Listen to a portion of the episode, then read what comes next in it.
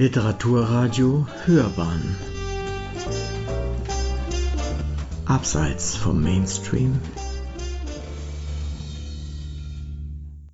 Literaturradio Hörbahn. Die Rezension.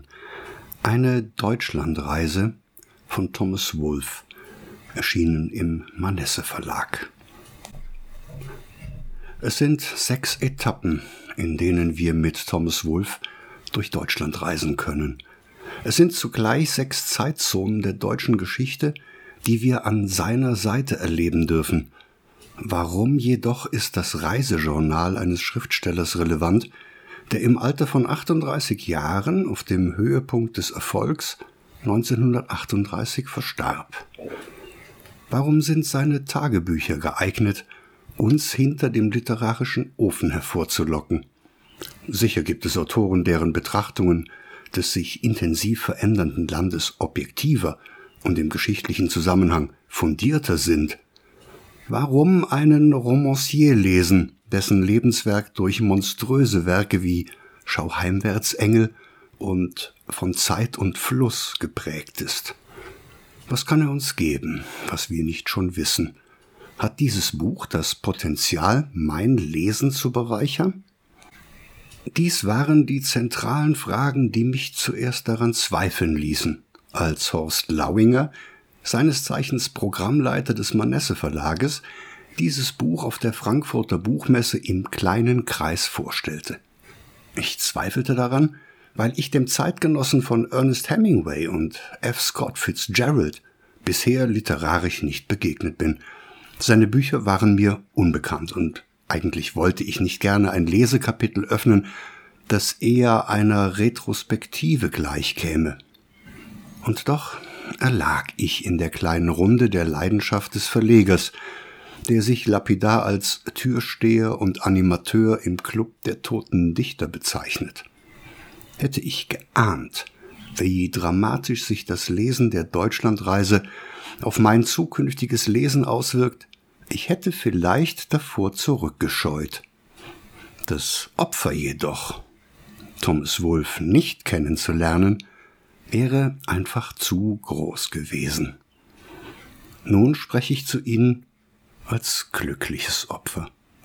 Wenn ich also eine Deutschlandreise hier vorstelle, spreche ich damit eine klare Leseempfehlung aus.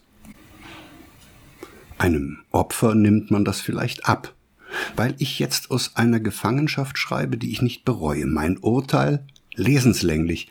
Ich bin selbst schuld daran. Das mag ich nicht verhehlen. Deshalb möchte ich an dieser Stelle mit ein paar handfesten Bedenken aufräumen, die dem Genuss dieses Buches im Wege stehen könnten. Und schon sind wir mittendrin in der Rezension eines Reiseberichtes, der alles ist, nur kein Reisebericht. Es handelt sich eher um die geschickte Kollektion aller Texte, die Thomas Wolfe in den Jahren 1926 bis 1936 als Selbstzeugnis seiner Reisen durch Deutschland verfasste.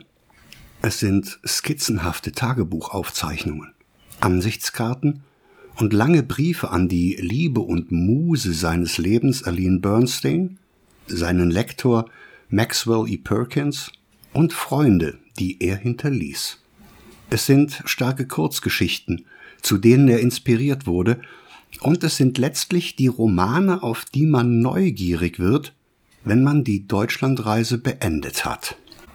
Thomas Wolfe ist in der Herangehensweise an sein Sehnsuchtsland Deutschland so wundervoll naiv und subjektiv. Man spürt seine deutschen Wurzeln, das Gefühl für seine heimliche Muttersprache – und das stereotype Menschenbild, das er an jeder Ecke zu erwarten scheint. Es sind die specknackigen Deutschen, auf die er trifft. Es sind die Angehörigen der studentischen Vereinigungen, auf die er mit einer Mischung aus Angst und Bewunderung blickt. Der Schmiss, also die Narbe aus dem Fechtkampf, wird zu ihm zum Synonym einer Generation. Er erlebt die Weimarer Republik und den langsam aufziehenden Nationalsozialismus. Er erlebt die braunen Horden. Er sieht mit Hitler den starken Mann, der das Gefüge der Welt aus den Angeln hebt Und alles, was ihm am Anfang der Zeitenwende noch so harmlos erscheint, wird greifbar lebensgefährlich, als er die Konsequenzen der Machtübernahme der Nazis für seine jüdischen Verleger im Dritten Reich realisiert. Die einzelnen Reiseetappen werden zu Momentaufnahmen im Sturm der Zeit. Eindrucksvolle Fotos aus dieser Zeit belegen das eindringlich. Dabei werden wir zu Weggefährten eines aufmerksamen Beobachters und eines Mannes, mit dem wir uns gern mal auf ein Glas Bier in einem Lokal verabredet hätten. Gerade die unterschiedlichsten Phasen seiner Schriftstellerkarriere machen das Buch so lesenswert. Erste Reisen durch Deutschland erlebt er als noch nicht verlegter Autor. Neidisch blickt er in die Schaufenster der Buchhandlungen, bestaunt die Bücher seiner Kollegen, die ihre Spuren bereits im deutschen Sprachraum hinterlassen haben. Sein Blick fällt auf James Joyce, Ernest Hemingway und F. Scott Fitzgerald.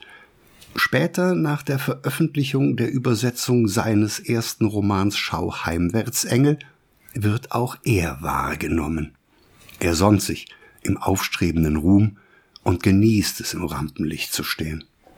Wir entdecken die Muster seines Schreibens, spüren die Textmelodien, die sich aus den Tagebüchern in die längeren Briefe übertragen. Hier werden die Skizzen ausgemalt und lebendig.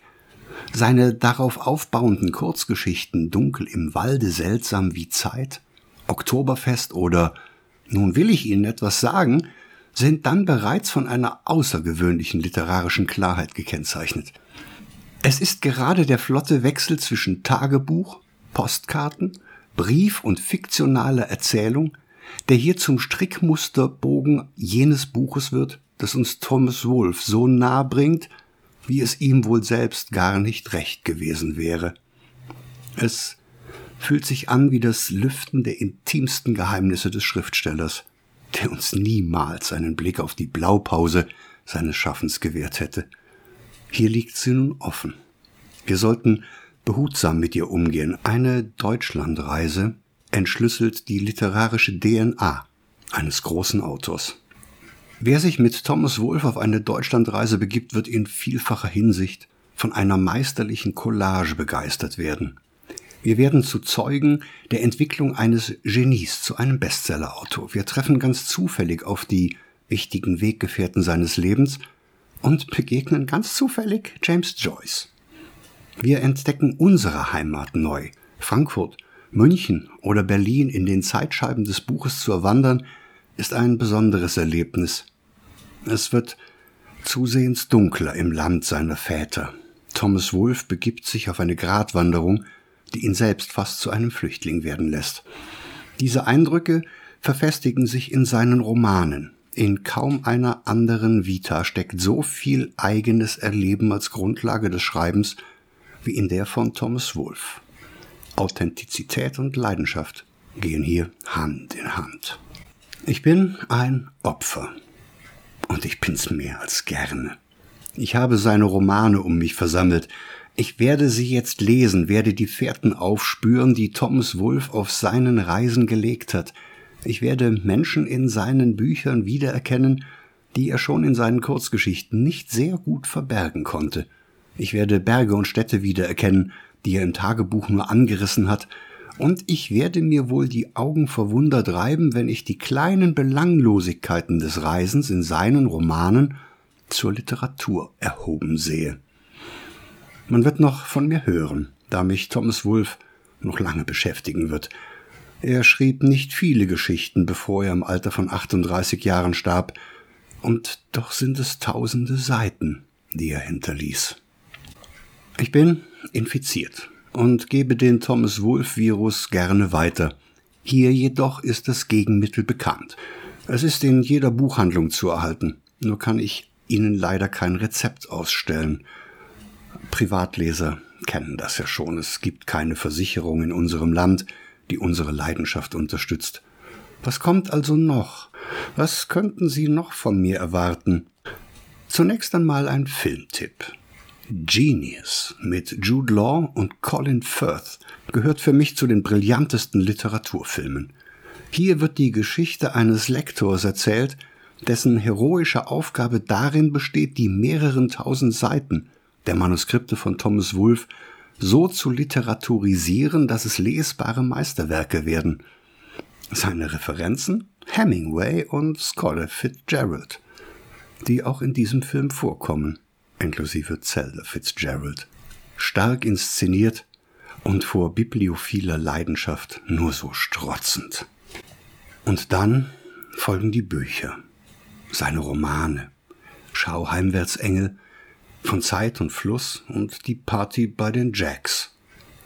Ich danke dem Türsteher im Club der toten Dichter für die Infektion. Ich komme mit den Symptomen derzeit ganz gut zurecht, doch werde ich oft mitten in der Nacht wach und schrecke im Gefühl hoch, noch ungelesene Wulf-Romane des Manesse Verlages auf dem Sub liegen zu haben. Diagnose? Unheilbar lesekrank. Das war die kleine literarische Sternwarte Astrolibrium mit einer Buchvorstellung zu Eine Deutschlandreise von Thomas Wolfe, erschienen im Manesse Verlag.